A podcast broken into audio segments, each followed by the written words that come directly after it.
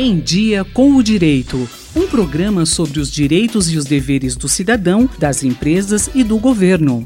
Os vereadores fazem parte do poder legislativo do município. Em seu cargo, acumulam funções legislativas, administrativas e fiscalizadoras. Hoje falaremos sobre essa última.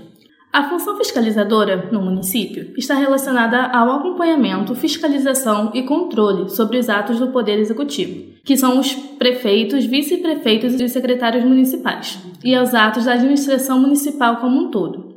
Cabe ao vereador fiscalizar e controlar as contas públicas, fiscalizar a prefeitura, seus projetos, realizar vistorias e inspeções em órgãos municipais.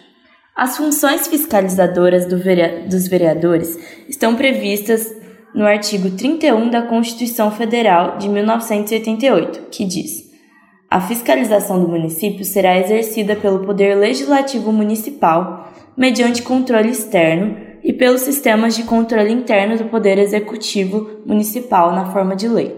O controle externo da Câmara Municipal será exercido com o auxílio dos tribunais de contas dos estados ou do município ou dos conselhos ou tribunais de contas dos municípios, onde houver.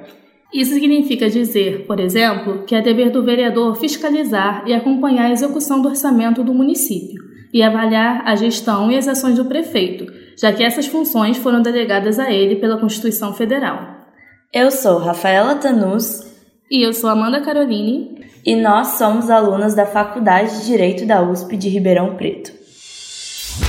Em Dia com o Direito, um programa da Faculdade de Direito da USP Ribeirão, coordenação do professor Nuno Coelho. Sugestões de temas ou críticas, e-mail em diacomdireito@usp.br.